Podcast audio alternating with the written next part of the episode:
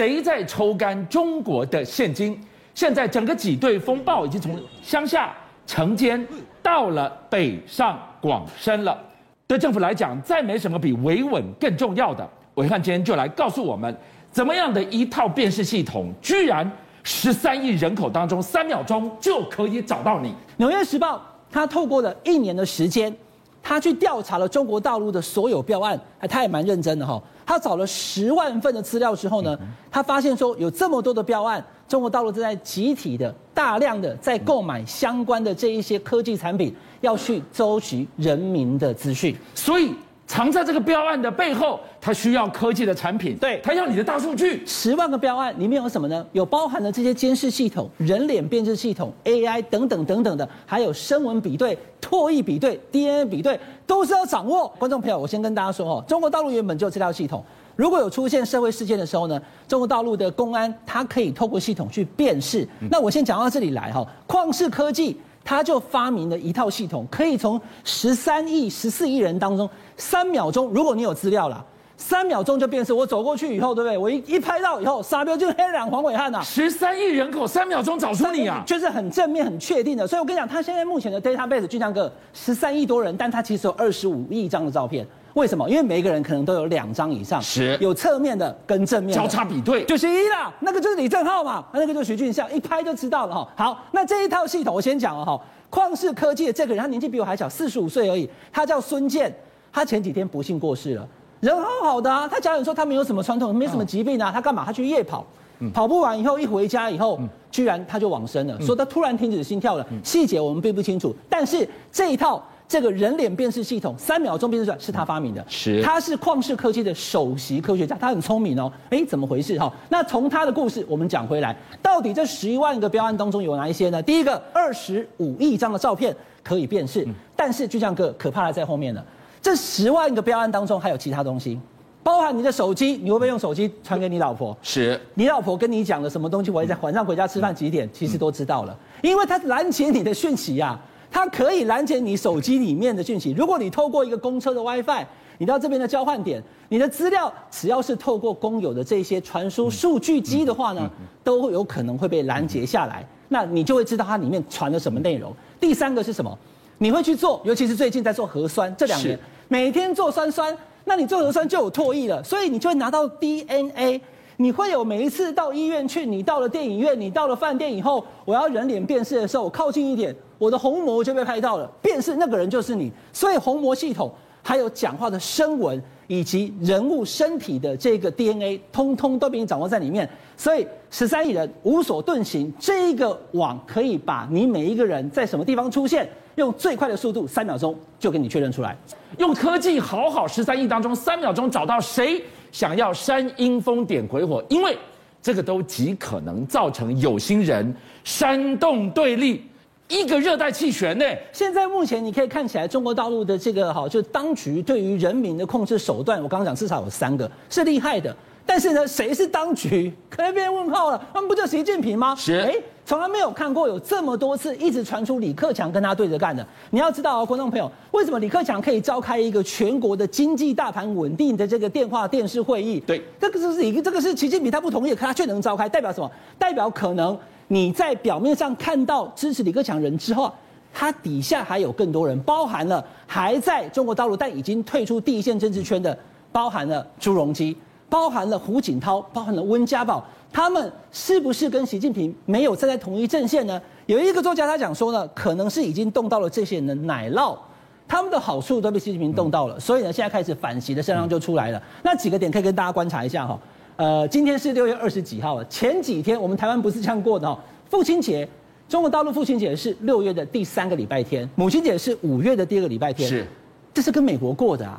你跟美国过的不是台湾，台湾是八月八号啊，对不对？那你过美国的父亲节，来，观众朋友，我要看哈，这是一个非常感人的所谓爸爸跟儿子的故事，叫习近平与他的父亲。是央视特别做出习近平与父亲的一个专题报道。那来这个专题报道看起来很好啊，对不对？怎么了吗？两个点可以观察，第一个表示习近平现在目前是能够控制央视的，所以央视吹捧习近平嘛。是。可是观众朋友，居然传出了台湾的网友都会想得到的，对啦，习近平与父亲。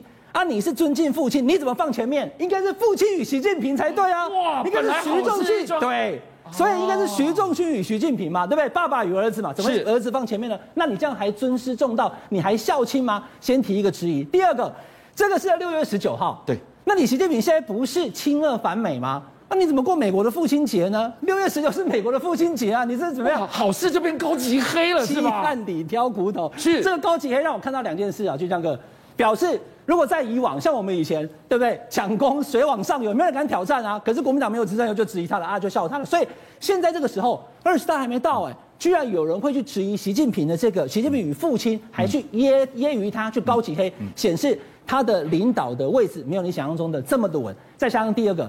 中国大陆的政治局开会了，好，那前几天开会以后提早开会，因为原本都是六月底，今天才二十二号，对，六月十七号就开会了。那为什么要开会？你要我现在要跟大家讲这个故事呢？因为开会归开会，十八个里面就有七个人没有出席。这七个人来，观众朋友，我直接点名了哈，两个军委副主席是习近平的心腹。另外，北京、上海、天津的这个书记，那大家之前常常讲的上海的书记李强，对不对？北京的书记蔡奇，还有天津的书记，最后这两位杨洁篪跟孙春兰，大家应该都还记得。杨洁篪就是跟美国去谈的，他是负责外交的，是习近平外交上面的得力助手。孙春兰。跑去各地，COVID-19 就是他，他是卫生的副总理。所以这七个人是习近平身边的得力助手，通通没有出席这个政治局的会议，代表什么？是不是代表有人要挑战习近平他的领导权威？但是二十大之前的任何的一个蝴蝶政治，可能都会刮起大海啸。正好来告诉我们，人民民心在后疫情时代解封了，反而是越来越浮动。浮动所谓何来呢？谁在抽干中国的现金？这是人民最想问的问题啊！哎，这真的很夸张，因为我们前一个礼拜和前两个礼拜有报道说，中国的农村银行哎挤兑嘛、诈骗嘛，对不对？几百亿拿不出来嘛，还恶意把你变成红码，然后让你不能去领钱嘛。我们本来以为这是属于这种农村银行等级的事情嘛，哎，没想到，哎，中国农业银行是四大行库之一哦，是都发现了你只准让储户一天提领一千块人民币这种怪事情啊。比如我们看这个画面，这个画面是这样子哦，就一个人呐、啊，深圳的打工仔，那他回到这个江西的中国农业银行，去中国农业银行去领钱啊。我在深圳赚的钱，我想在中国呃回到老家，我给他领些钱，孝敬父母啊，买些东西啊，装酷。可是这样，哎，行员跟他讲说，哎，拍谁好，你这里一千块钱。他说什么叫只能领领一千块钱？我里面存好几万呢、啊，你凭什么说只能领一千块钱？他说是规定，他就说哪一条规定说只能领一千块规定？他说就是内部规定。那为什么你内部规定只能领一千块？说不上来，所以他就跟行员吵来吵去，吵来吵去。其实讲白话文呐、啊，会做这样的限制，就是说你行库的现金不够嘛，这是最单纯的。你如果连中国农业银行，我讲哦。农业银行跟中国农业银行是不同概念哦，他们中国乡镇会有很多小的农业银行，有点像是我们的农会的概念。啊，中国农业银行是中国四大行库，跟工商银行等等都是一样的大的哦。你如果连这么大的行库都发现现金不够的时候，中国人真的会很担心啊。另外是深圳的部分，我们来看深圳状况。这是深圳的中国银行，也是四大行库。你没有看错这个画面，这画面不是买菜，这个画面不是检验核酸。我们会说是检验核酸在排队，对不对？他们是去领钱。为什么领钱呢？因为呢，他们限额一天在领四十组才领现金。哎，那你只有四十组领现金，那我知道早到早领啊。所以现在开始哦，六点就开始排队去银行外面拿号码牌，然后拿号码牌去领这个现金。哎，这很夸张，这是已经到深圳喽。然后呢，上海更夸张，上海提款潮是怎样？银行现金调拨四倍。上海什么状况？就是说，因为上海封控太久了，所以很多现金需求，对不对？在一解封，哎，开始全部都爆炸爆量了嘛。那我现在开始领钱啊，领钱。那上海如果连上海都让人家领不到钱，太难看了嘛，对不对？所以呢，硬着头皮把钱给过去。可是现金已经超过过去同期比是四倍之多啊。好，正好跟我们看到的，我看到了两个警讯。第一个警讯呢，它已经从城镇乡村到了北上广深。第二个，它已经从小规模的银行扩及到四大行库了。对，回头再我们来看，第一次我们看到了这个新闻在版面上，是因为它用红色的健康码限制你行动，不让你去领钱，发生在河南。但回到事情的源头。银行怎么会没钱？我钱放在银行，你怎么会没钱了呢？应该它是有多重的原因。我先从小讲到大。小的部分是这样的，因为这种村镇银行，我们把它想象成我们的农会。村镇银行呢，今天我们把这个钱存进去的时候呢，他们要转投资嘛，对不对？可是比如说以中国银行或者这种中国农业这种大银行，它的投资项目都很大，可能往“一带一路”走或国际的基金、期货等等来投。可是呢，这种村镇银行它能做的事情什么？了不起就买买当地的房地产嘛，投资一下当地的基础建设嘛。可现在出现一个大问题，习近平说，房是用来住，不是用来炒的。啊，中国的房市一片应声而倒嘛。我们从去年报道到现在，都发生这种状况。可是呢，当这些村镇银行，它的资金几乎高达七成或八成都投资在什么当地房地产的情况之下呢？房地产进入寒冬的话，那他们就会变成所谓的倒债潮。说到底，这个水龙头谁把它拴拴紧了？房地产嘛，卖不动，所以银行投资赚不了钱，所以它软囊萧瑟。那你怎么让房地产卖得动呢？以物易物，什么意思？怪招，买房子，我都没有想到房中国竟然会出现这种状况。哎，你看，现在既然中国河南的房市竟然出现用小麦跟大蒜抵头期款，没有看错，来看哦。五元一斤大蒜换房，哎，八百六十万斤的大蒜，你就可以拿到一间房子。两元一斤的小麦换换房，那是这样子吧？我也没现金，你也没现金嘛。那我今天弄了一大堆大麦啊，跟小大蒜怎么办呢？那这个房房房市呢，这个房房地产开发商就很很大方了。好了，你拿大蒜给我买房啊，因为他们想要清库存嘛。所以中国现在真的非常非常惨啊！既然房市搞到以物易物这种怪招，但除此之外，除此之外。